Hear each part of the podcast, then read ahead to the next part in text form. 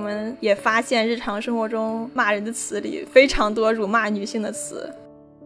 当你自己的身体开始出现变化的时候，别人的目光已经没有那么重要了，更重要的是自己对于自己身体的这种恐慌和害怕，就不知道自己要变成什么，我究竟属于什么，我是什么。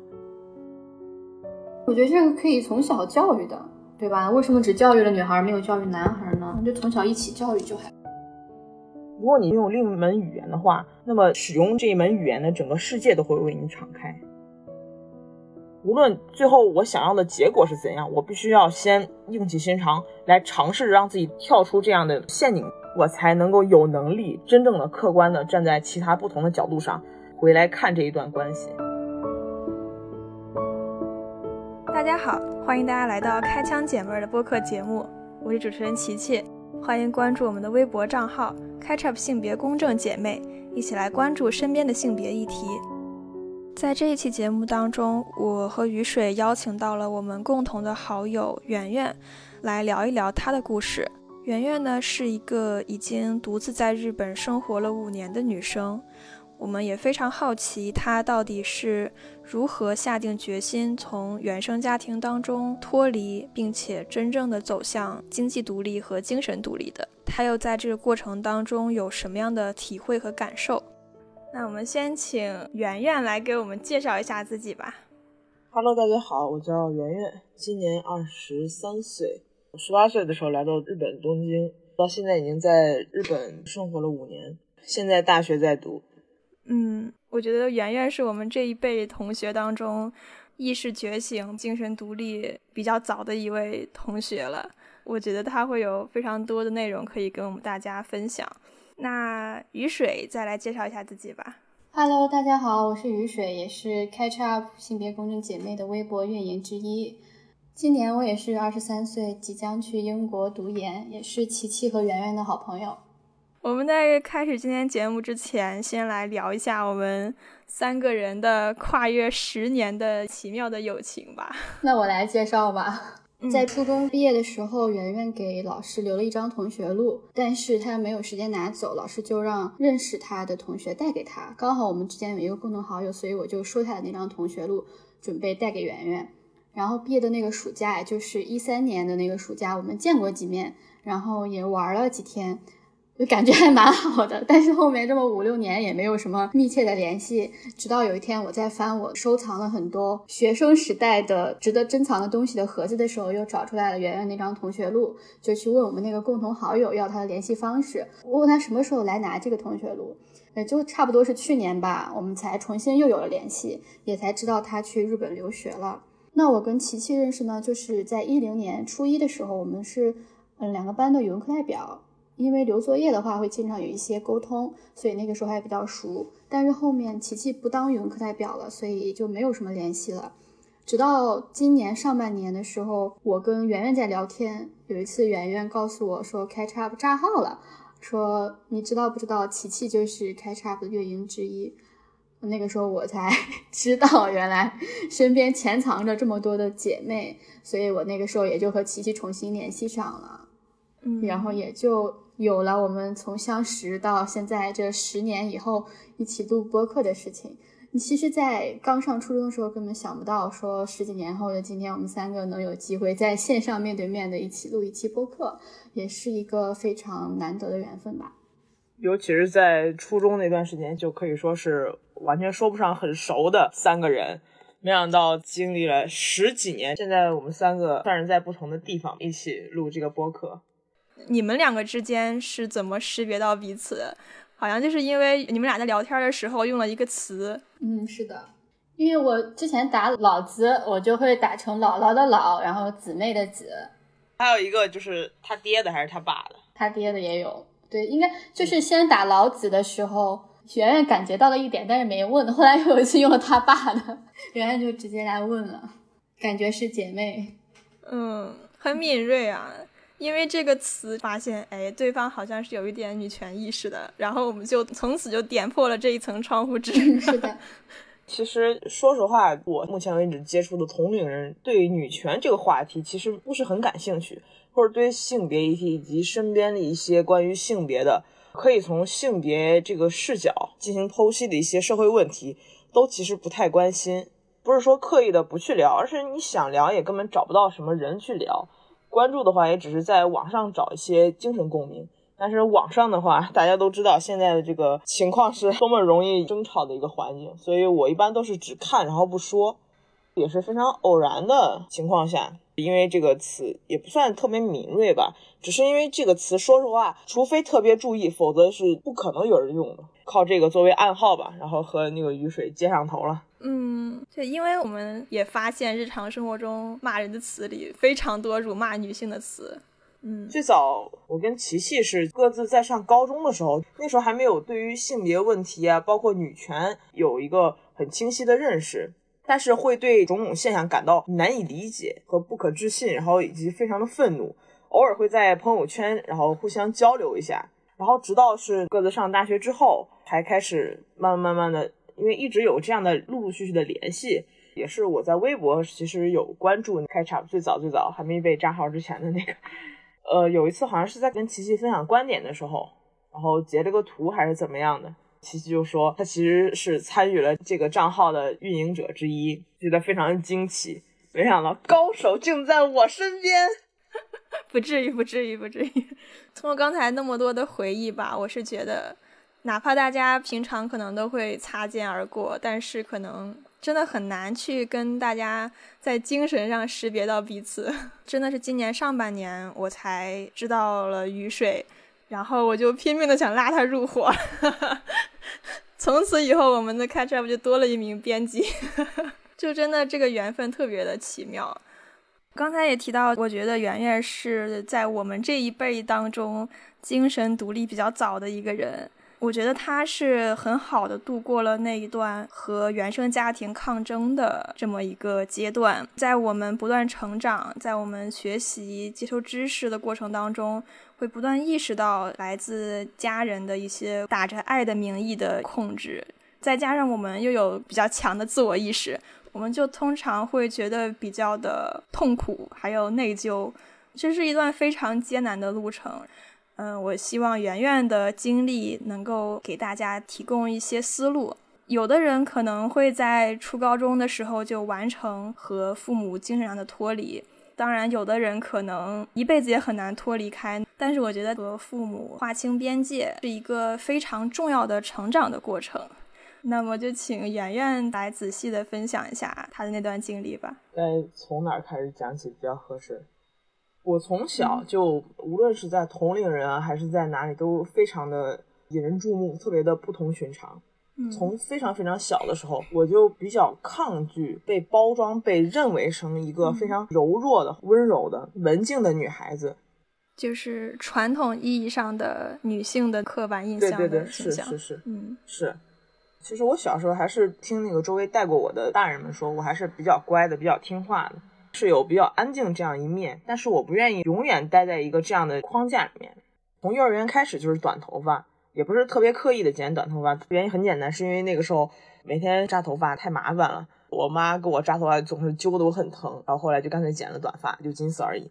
后来就是讨厌上穿裙子，主要是因为穿了裙子你不能肆无忌惮的跑跳啊，不能爬高上低。我父母都在外地进修上学，然后是我的姥姥姥爷在管我，他们就相对而言在生活方面上对我比较纵容一点。那个时候我本人又特别喜欢摄入碳水化合物，就跟吹气球一样胖了起来。大家都知道裙子你只有比较纤细才会穿起来很好看。自从我小时候差不多二三年级左右开始发胖了之后，我就变得非常非常抗拒穿这一类的衣服。毕竟市面上男装的版型啊、材质相对而言都会更宽松、更舒适一些，就喜欢穿男装。再加上是短发，以及小孩子，你如果不认真说的话，又没有变声，大家其实不是很能分得出来你是一个男生还是女生。我就经常是因为穿着呃男生的衣服进入女厕所的时候，经常被人抓住问我的性别。这个小时候觉得非常的痛苦，觉得很尴尬、很难受，一种不男不女的这么一个存在。有时候在和那个同一个小区的小朋友一起玩的时候，也经常被人说是不男不女的。小时候曾经因为这些在指指点点当中长大，觉得非常的难过。但其实现在长大了回想起来，呃，完全可以理解。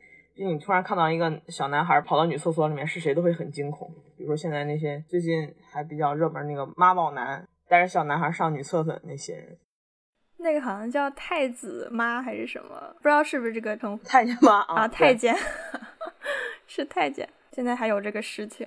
对，但是你从正在上厕所的女生来说，就是一个男生突然进了女厕所的，谁都会惊恐。但是那个时候对于我来说，确实是感觉很难受的。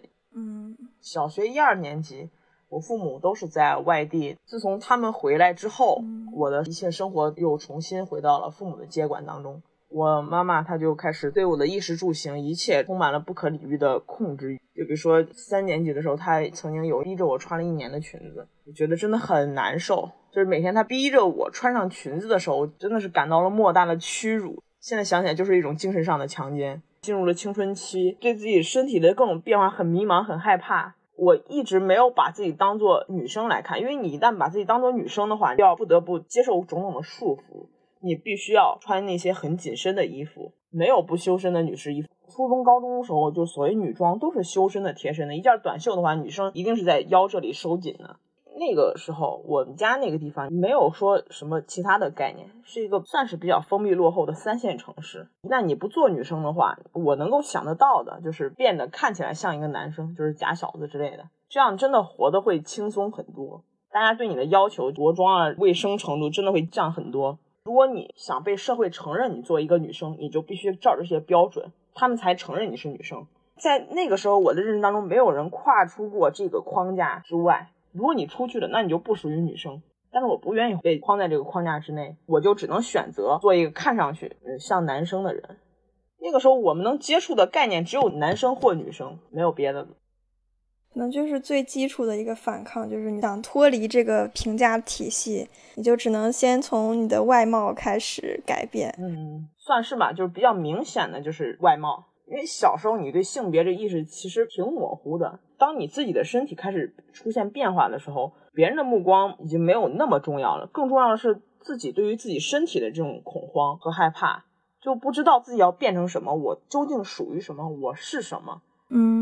这个穿衣服是怎么自己决定穿什么衣服的？因为这个衣服其实也是一个边界，我没有资格决定，一直到一八年左右都没有资格决定穿什么，因为那个时候我没有钱。一六年来的日本，但是到一八年之前，我都是还是穿的来日本之前买的衣服。我是来日本之前软磨硬泡，然后找我妈买了一些衣服，就春夏秋冬四季的，但加起来还装不满半个行李箱。之前一直在穿那些，后来是慢慢打工，手里多少攒了一些钱，也是放弃了在日本继续学美术的这个想法。小时候是一直在学美术，很喜欢美术，但是来日本留学的初衷也是想着在日本继续学习美术。虽然是这样，但是每次和我妈联系的时候，她话里话外问的全部都是文化课成绩，也就是说文科的这些综合成绩以及日语学习的怎么样。在日本，你如果想要报考艺术大学，其实对文化课，就比如说是像中国的政史地这些科目。它是可以说是没有要求的，只要你语言沟通跟得上，以及你的专业课成绩，画画这些基本功啊，包括造型啊、设计这些，你合格了就可以上。对其他文化课是完全没有什么要求的。但是我妈呢，就一直在旁敲侧击的问我其他的学科学的怎么样。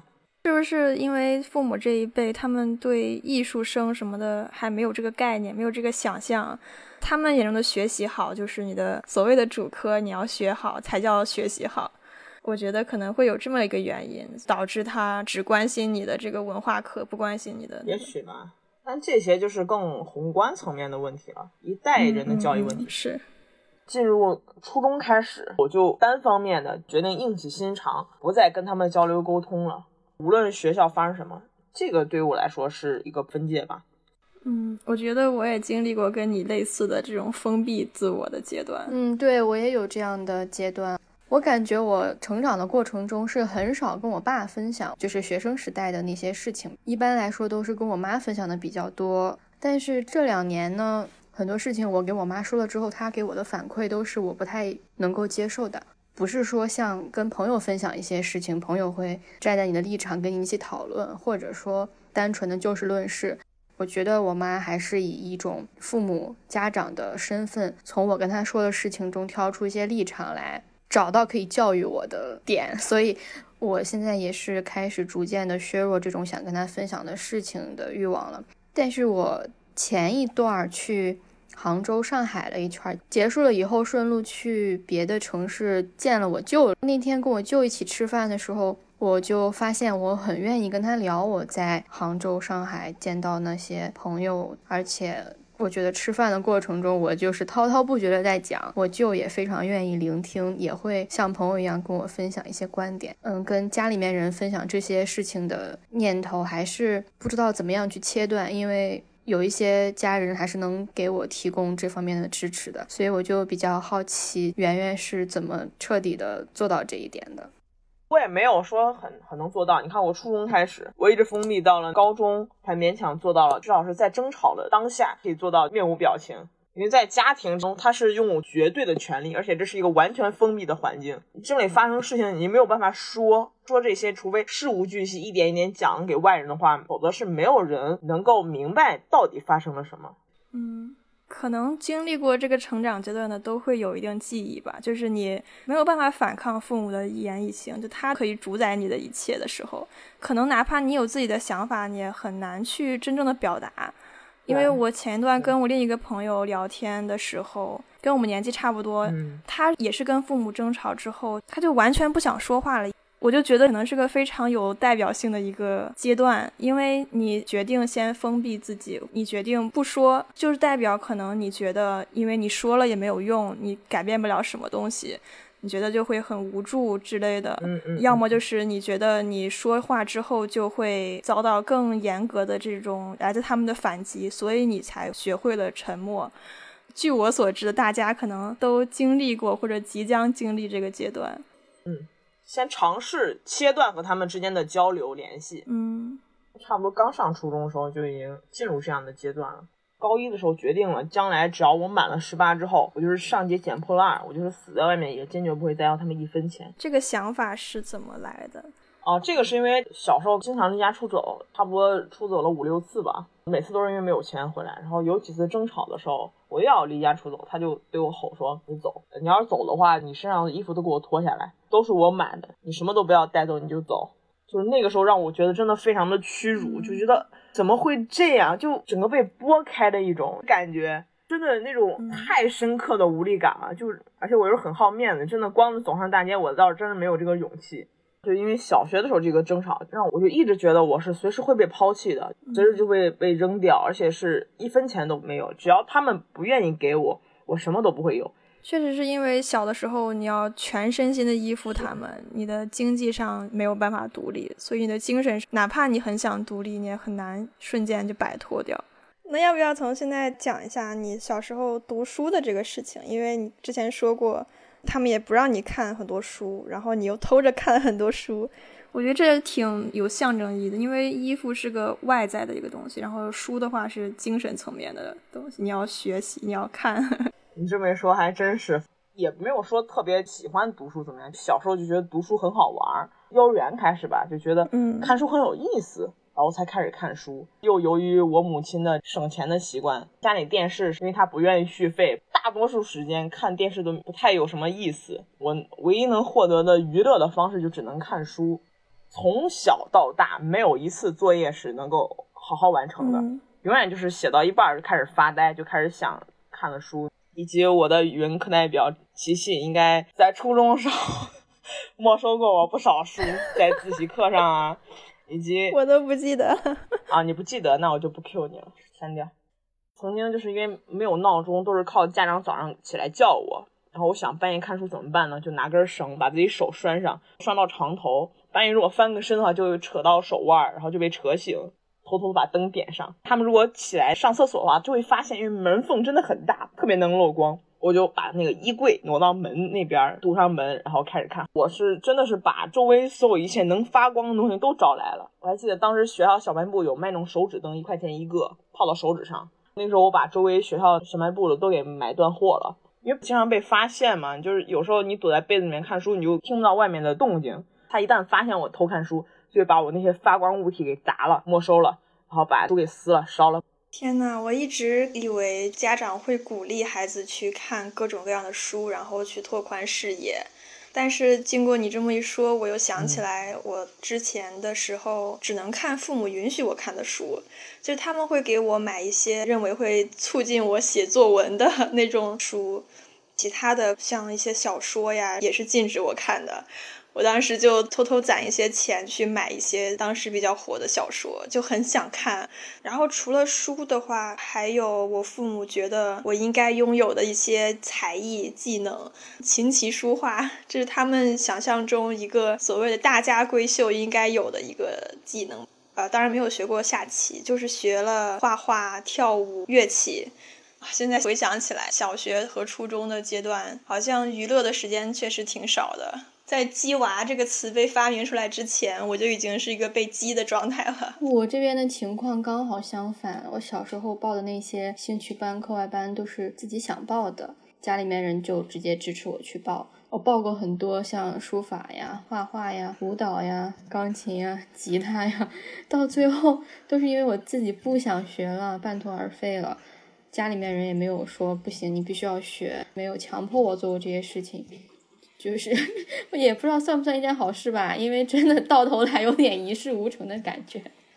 之前是家长羡慕别人家的孩子，但是其实我们也会羡慕别人家的家长。确实被逼迫着做一件事情是非常令人不舒服的，就像圆圆小时候被迫穿一年的裙子。我当时被迫练小提琴，也是非常的痛苦吧。我每次练琴都在哭，还不能哭出声，就默默流眼泪那种哭，然后琴板都被打湿。因为那个小提琴是放在脖子上的嘛。我之前有一次练琴的时候，应该是姿势不太标准，就压到了颈动脉，我就整个人晕了，就躺在地上了。我到现在还记得那种眩晕的感觉。进了之后，我就对练琴特别特别抵触。我父母就觉得，我既然都学了，你就必须要把它学完，你必须要考到十级，你才能对得起我们的付出。可能就是在我各种消极抵抗了一阵之后，他们也终于不让我去继续学了。反正当时也是令人煎熬的一段 日子，就是非常痛苦。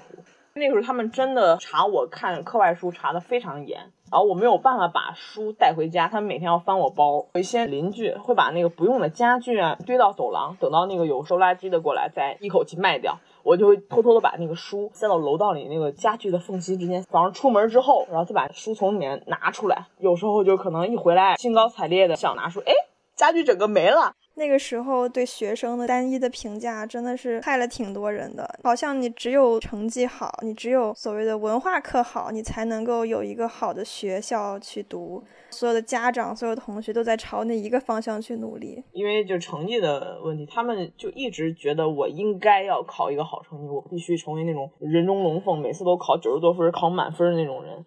那我就不是。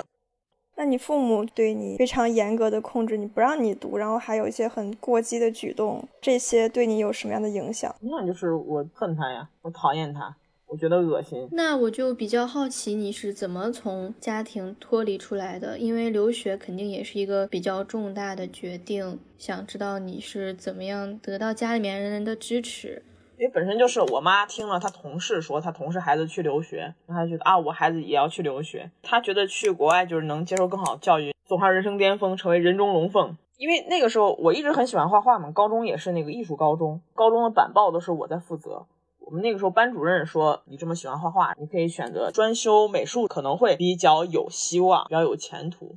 那个时候我本身也没有说就特意去了解过一些资讯，我能够想得到的，或者说接触最多的美术这个概念就是日本。他也是在听了班主任说我特别喜欢美术，然后问我看看我有没有兴趣去那个国外留学。他以为他是在支持我去学美术，但他最终实际动作还是在让我去学一些更常见的人文学科。但是我其实很想去那个日本，本身日本它就是相对而言更便宜一些，各个方面算是性价比比较高的一个选择。然后我们就开始给那个中介机构选日语班。高三那一年，从早到晚学日语，然后晚上再去画室画画，周六周日再去补文化课，然后就这样过了一整年。我是在即将过十八岁生日的时候来到了日本，所以说我拿到了一笔初始资金，差不多是六十万日元。但是呢，因为我的行李是极简的，所以到日本几乎所有东西都需要重新购置，包括手机啊之类，全部要重新购置。这个其实已经花去了很多的开销。日本它是相当支持勤工俭学的这样一个国家。无论是留学生还是日本人，其实在达到法定年龄之后，都可以选择打一些零工来赚取一些收入。他们的收入相对而言比国内要高一些。但是呢，我刚到日本前三个月左右没有信心，当时给自己准备周期是半年，可能有半年左右我都打不到工，我就要靠着六十万日元要度过前半年的生活。所以说，在刚到日本的前两个月，我都过得非常的省。除了房租之外，我的一切生活费，包括水电煤气啊、交通费啊、伙食费，全部的费用，我把它浓缩到了一个月一万日元，也就是相当于是六百块钱人民币。我过这样生活过了两个多月，那个时候所有的交通全靠走，因为想省一些电车费、交通费嘛，特别想省钱。吃东西也不好吃，在超市买那些半价的便当，分成两顿吃，一天就吃两顿。很幸运的是，我在来日本两个月之后，我就找到了打工，也是在我十八岁生日那一天，参加了我人生当中第一份工作。自此之后，就开始渐渐对自己生活有了一点掌控感，因为之前在家里，你没有这个钱去支配你的生活，也没有可以支配的空间。同时，你刚到日本的时候，你不确定未来什么时候能够有收入，没有收入的话，你只能看到手里的钱一点点减少，那种无力感、恐惧感也是相当可怕的。赚到钱之后，精神上面也不用那么紧绷。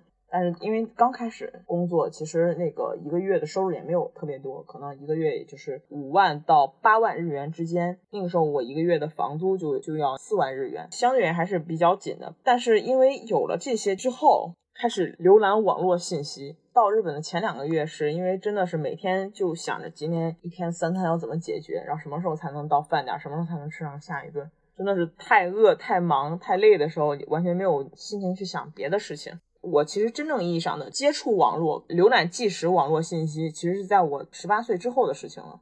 而且又很幸运的，头一次开始浏览网络信息，就可以上油管这样这些相对而言信息量更大、更广阔的这样的一个平台。我开始尝试着在上面搜索一些我觉得像我这样很怪异的人的信息。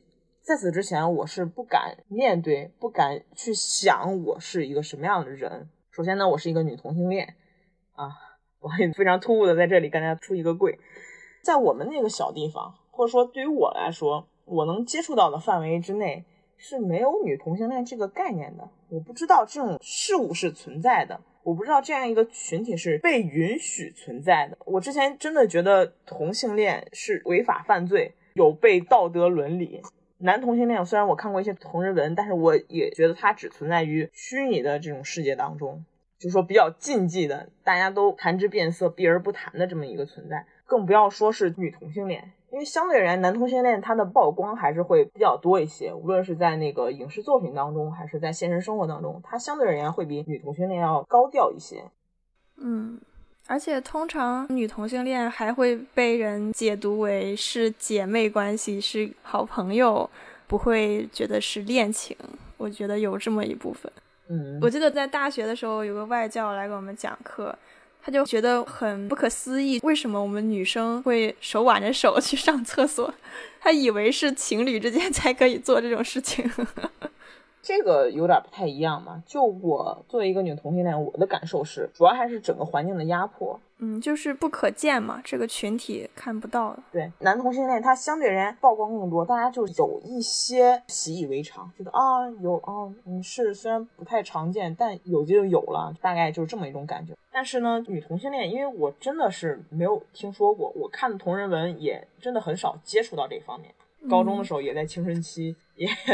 不免对班里的一位同学产生了一些无法阻止的好感。我确实很喜欢当时同班的一个女生，直女直女，勉强算是没有骚扰过人家。当时虽然有这样的感受，但是完全不敢承认，也不敢去想这是什么，每天都过得很胆战心惊。到了日本之后，我开始有勇气尝试着搜索一些关键词啊，就是女生，呃，还有那个恋爱之类的。嗯，这样可以搜索到女同性恋的 关键词吗？女生恋爱，就是你想知道吗？就是那你要怎么办？你不知道女同性恋这种群体的存在的时候，你会用什么关键词去搜索啊？蕾丝，那时候有这个词儿吗？拉拉和蕾丝有是有，但是它指向性比较强，觉得它是一个烫手山芋，我碰都不敢碰。我觉得这样形容太直白了，太可怕了，不敢去直接去面对。开始搜索这些关键词，开始尝试性去想知道我到底是什么样的一个东西，我到底算不算正常？虽然那个时候打心眼觉得自己特别不正常，是个很奇怪的人，但就是还是想尝试着去寻求一些认同感。然后我就很幸运的在油管上找到了一些性别方面的科普视频的博主，然后我才是头一次知道，原来女同性恋这样的群体这样一个概念是真实存在的。同时，我也是就着那些科普视频，也头一次系统的、完整的了解到，就比如说女性一些具体的生理构造啊，月经是怎么一回事儿啊？该如何清洁护理自己的下体？嗯，哎，这些知识来的太晚了一点。就你到日本之后才了解的，之前没有这个机会嘛，我也没有跟他们做过什么交流。我第一次来月经的经历，就是让我觉得特别的惨痛，觉得自己要死了。我不知道卫生巾这个东西是要定时更换的，我以为只有它满了，它淤出来了才需要更换。我真的觉得它就跟尿不湿差不多。第一次经历就会很有羞耻感，一个下午都没有更换。到放学的时候，我已经觉得那个血量已经完全淤出来了，就是已经淤到了凳子上。就真的是很多很多那个血，我就觉得跟那个喷涌出去一样，就是一股一股往外涌。当时我心里就是满满都是惊慌的感觉，然后只能坐在凳子上一直等，一直等，等到所有人都走光之后，就把书包背带放到最长，勉勉强强遮住那个印记，然后回了家。回到家也很羞耻，不敢家人说。我记得那个时候告诉我要换卫生巾是我的姥姥，我姥姥也就是说，哎呀，你这个就是。言语之间、神态之间，还是有一些，就是觉得这个是要回避一些的，不能说的太直白。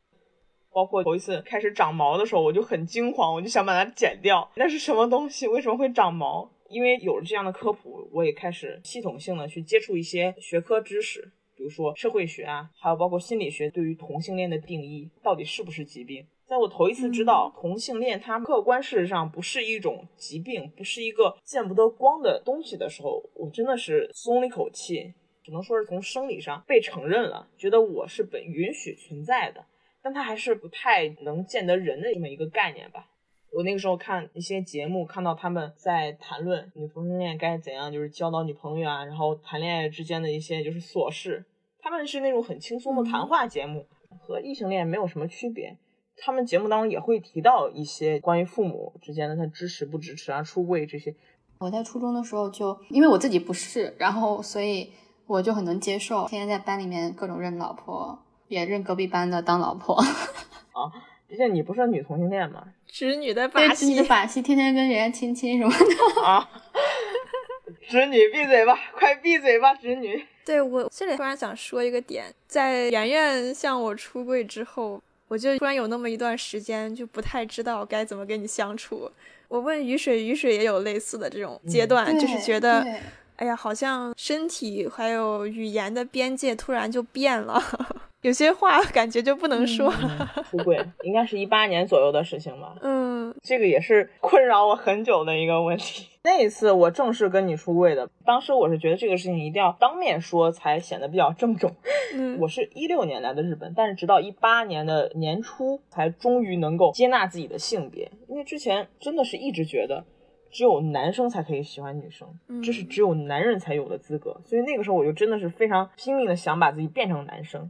那时候就是跑课间操啊，就站队一定要站到男生那一队。体育课的话，那个时候我们体育老师安排是，如果男生跑六圈，然后女生就跑五圈，我就一定要按照男生的标准跑六圈，然后和男生一块玩，就很奇怪。你说像这种所谓的照顾有什么意义吗？跑六圈，女生又不是不能跑，就感觉当时体育课什么的就直接给区分开了。当时上体育课，无论男生女生都不想跑圈。大家听说女生可以少跑一圈，都开心的不得了，对不对？都想当女生是吧？对，就是那个时候，大家对这个感受只是说啊，不用跑步太爽了。大家想上体育课，因为体育课可以自由活动，仅此而已。就是我们体测的标准都不一样啊。就我们中考的话，女生八百米，男生就要一千米，速度要求也不一样。对对，体测标准都不一样啊，确实确实，这个有些也是我觉得比较模糊的一个方面。毕竟女性生理结构和男性生理结构确实是不一样。同等条件，比如说同等身高、同等体重、同样的体脂率的情况下，男性的这个肌肉含量确实会比女性要多一些，他们的骨骼密度啊之类也会确实重一些，要密一些。这个是不可忽视的一个生理差异。当然，这个只能说是在一部分条件相等下会出现的这种生理结构差异。但是如果具体到个体之间的话，这种差异是没有必要被单独拎出来讲的。你说一个经过锻炼的女性和一个没有经历过锻炼的男性，那肯定是女性的力量什么都可能强于男性。比如说像奥运会期间那些女性的那种举重手，哇，真的是不能说你完全忽视男性和女性之间这种生理差异，然后要求他们达到同一个标准。但是把这种量化标准在这样的一个测验当中，男女有一个差异的对比，那也有可能是潜移默化的加重女生在体力方面就是不如男生这样的一种，嗯。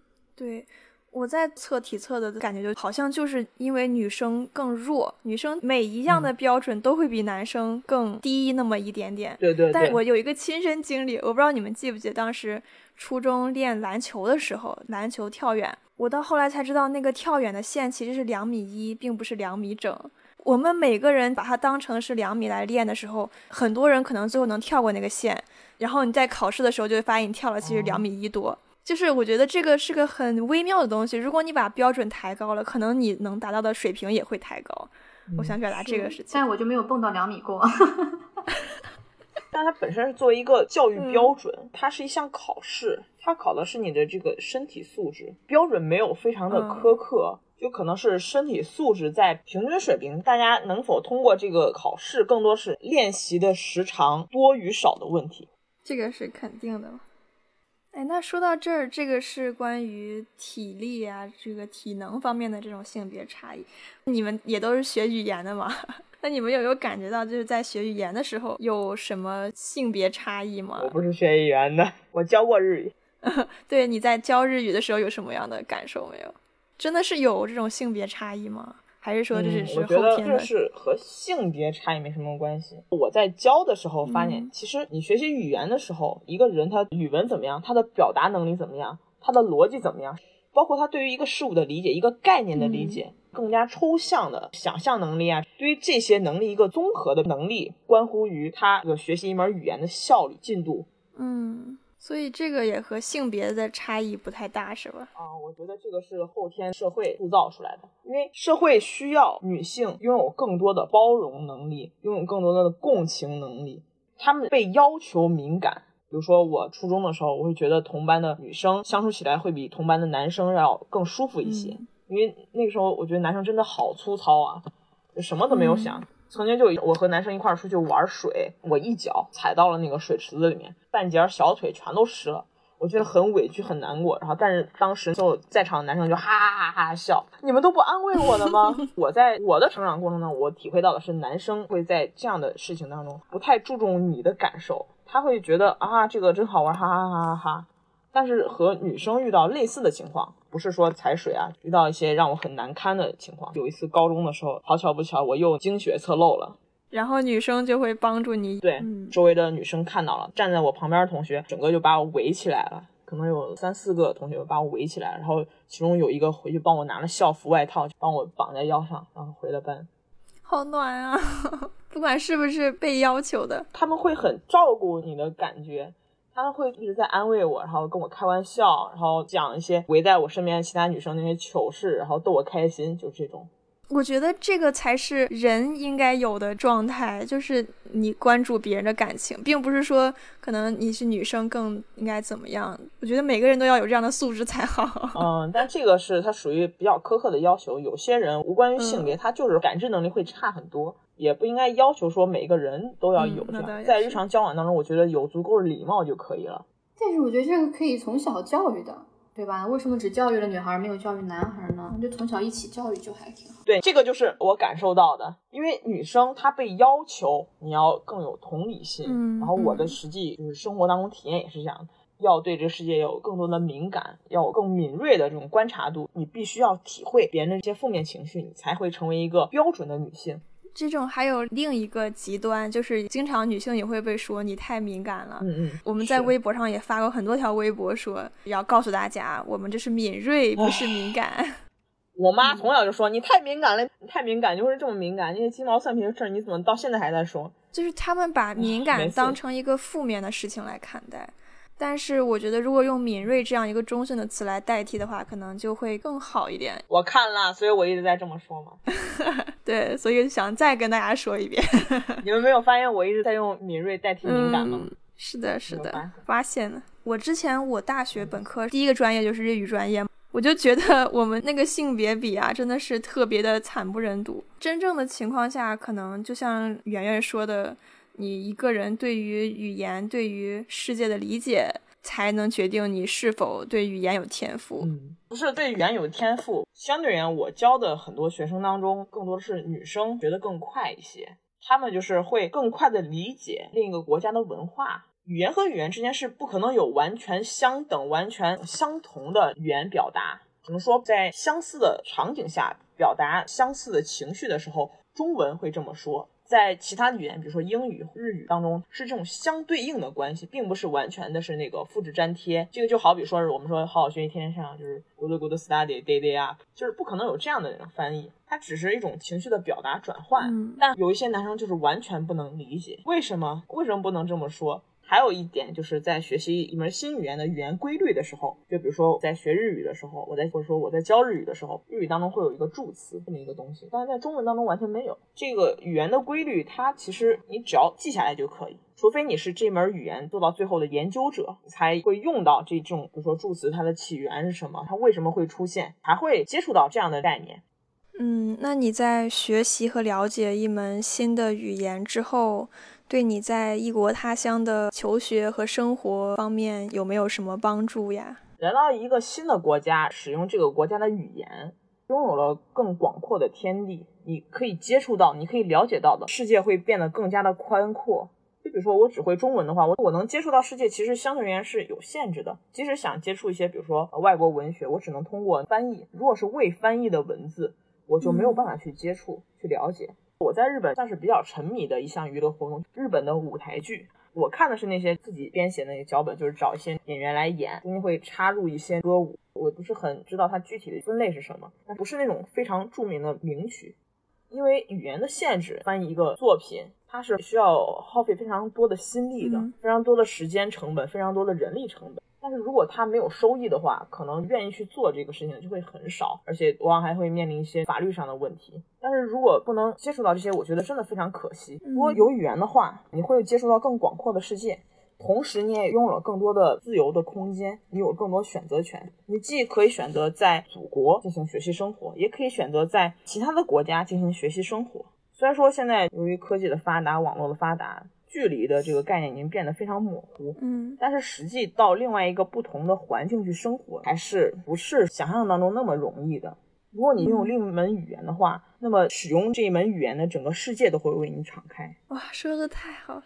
虽然最开始日语不是很好，就是做一些体力活，日语逐渐变熟练之后，就可以直接相对而言比较轻松的工作，比如说是做收银，在超市啊，在便利店里面做收银，比起体力活来说会更轻松一些，环境也会更好。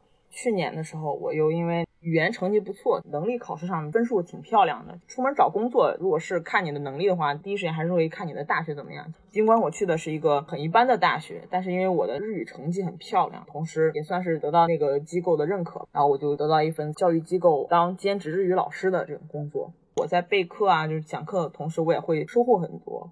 挺好，挺好。你一九年在日本去参加了妇女节大游行，当时是三月八号，在东京有一个非常盛大的一个妇女节游行。圆圆在那边用手机给我直播了这个现场，哇，当时那种感觉，我现在都还记得。这个事情是在国内的时候，你是完全没有办法感受的，真的是你很难去想象那个场景，还有那个氛围。圆圆给我直播的时候，就拍了当时你们喊的一些口号，还有发的一些宣传的册子，还有人穿的衣服，哇，我都真的记忆深刻。嗯，是，应该是二零一九年的三月八号，从东京的涩谷一个私立大学，我忘叫什么大学了，那个门口出发的一个队列，绕着整个涩谷元素好像兜了那么两圈吧。嗯，我记得日本是当时唯一一个举行了相关活动，无论是游行还是什么庆祝活动的亚洲国家。它会有专门的那种警卫在旁边维持秩序，也分割出主要的机动车流和游行的人群。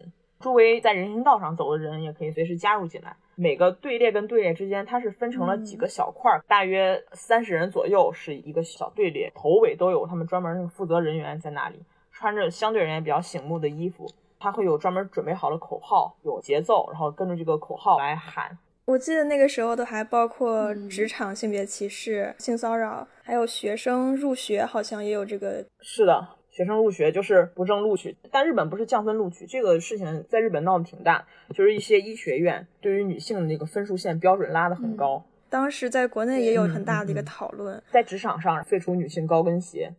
嗯，我就觉得我们在网上或者是在书上看到的一些事情，真的发生在我们现实当中了。就真的看到了这么一群人在政府的组织之下，有秩序的走上街头，然后去想要为其他的女性同胞们争取这些权利。而且真的在那个现场，不仅仅是只有女性，有很多男性也在的，我还看到了。是的，有不少男性。日本它对于人的要求是相对而言更脸谱化一些的，比如说家庭主妇的话，她会穿的衣服啊，包括头发的款式，都是打眼一看就能分别的出来。有几个一看就是结婚了的上班族，举着自己做的那种告示牌，然后举着和我们一起呐喊，然后周围也有一些看热闹的男人加入进来和我们一起喊。当然，可能这些路人谈几句，可能走个两步就会离开。但是，无论是谁能愿意参与进来，至少无论如何被我们当下游行的那个氛围所感染，愿意加入进来，真的是很让人动容的一件事情。至少是在这种瞬间，让人觉得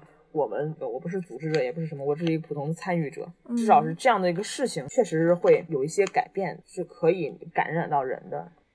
有这么多人注意到这个事情，嗯。真的挺好，可能我们国内的一些人对于游行什么的都是一种非常暴力的这种印象，嗯，但真的在那一场东京大游行的时候是非常有秩序的。但这个也不能说是完全照搬，日本人他就是非常非常遵循制度、遵循规则，就连游行就很有秩序，是吗？这些经历吧，可能真的是需要换一个环境，大家才能够真切的感受到。不管是去日本还是，当然现在有疫情哈，一切问题等疫情之后再说。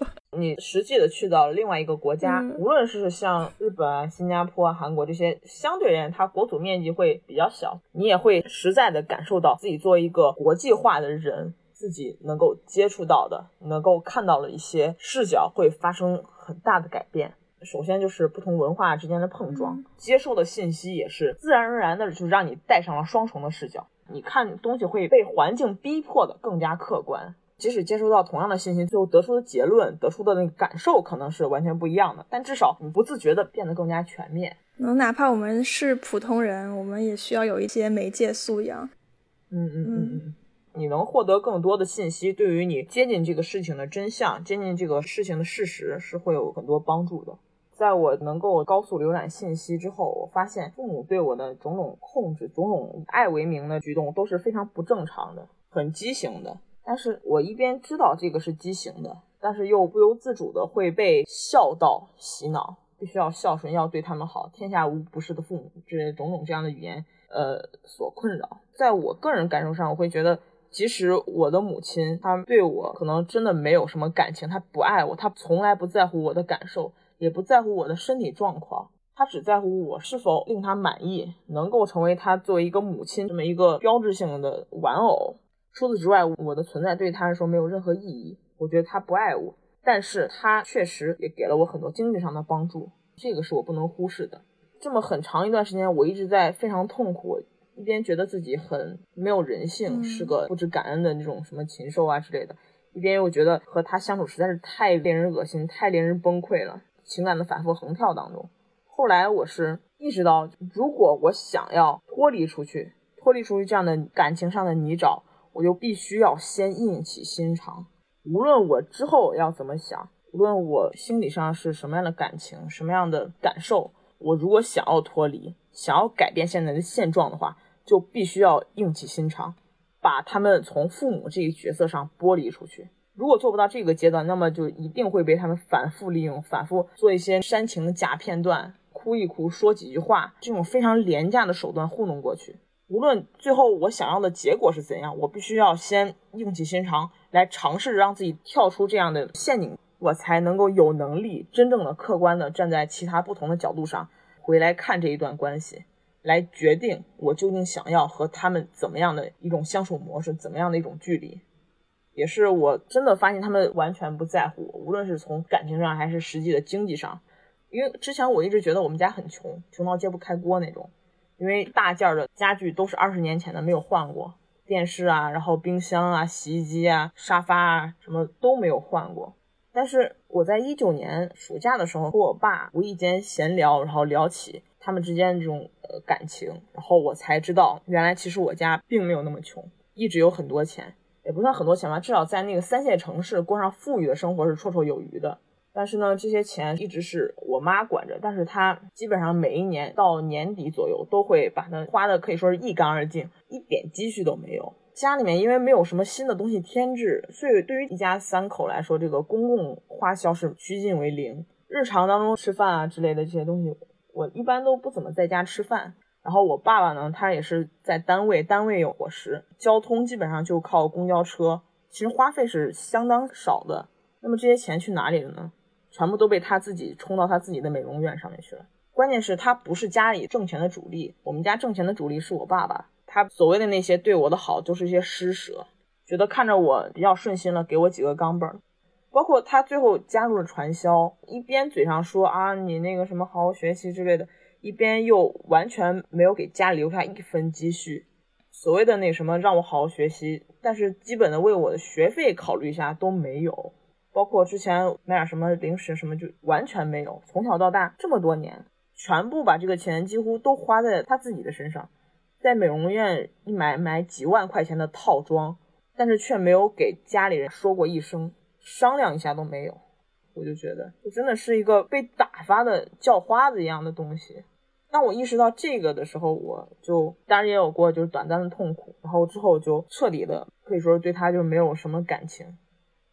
我是因为认清了之后，完全把感情抽离出来之后，我才发现，如果你真的想要尝试去审视，或者说去定义，去由自己来选择的话，你必须要首先做的是把感情抽离，然后尝试着拥有自己独立的经济能力，之后你才有能力去改变你们之间的关系，无论是想改变成什么样的关系，只有这样，你才会拥有属于自己的一些选择权。嗯。这个可能说起来会比较简单，就可能感觉是几句话，但是每个人其实都经历了非常漫长的一个阶段，这个阶段也是非常的令人痛苦的，因为你要和你观念中的那个孝道和曾经那些温暖的美好的回忆做一个抗争，确实是对每个人来说都很困难的。但我觉得这里可以把什么温暖的回忆当成一种施舍。因为他们最后展现出来的这个东西是那么的残酷，那么的无情，导致那些曾经所谓温暖的回忆看起来就更加的可笑。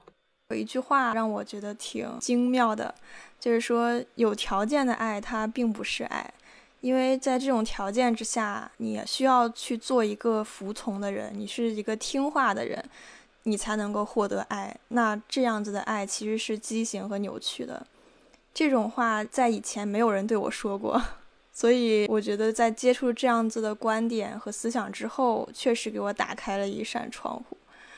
包括圆圆之前的这些经历，你其实也没有跟我讲的特别的细致，或者你当时的挣扎也没有讲的特别的多。但是真的是在前一段 我听过之后，确实也给了我很大的力量。我觉得，既然圆圆可以做到走的这么远，可以真的做到一个经济独立，而且也精神独立。我觉得这也是我的奋斗目标了，对，就是告诉大家有这么样一个可能性。你像看圆圆一个十八岁的女孩都可以做到在那边生活五年，可能也就是过去那些比较激烈的对抗和你自己的正在蓬勃生长的自我意识，才给了你真正独立的这样的一个勇气。我也希望大家也可以收获这样的勇气。那我们今天这期节目就到这里结束了，谢谢我们圆圆这次真诚的分享，希望能给大家带来一些启发。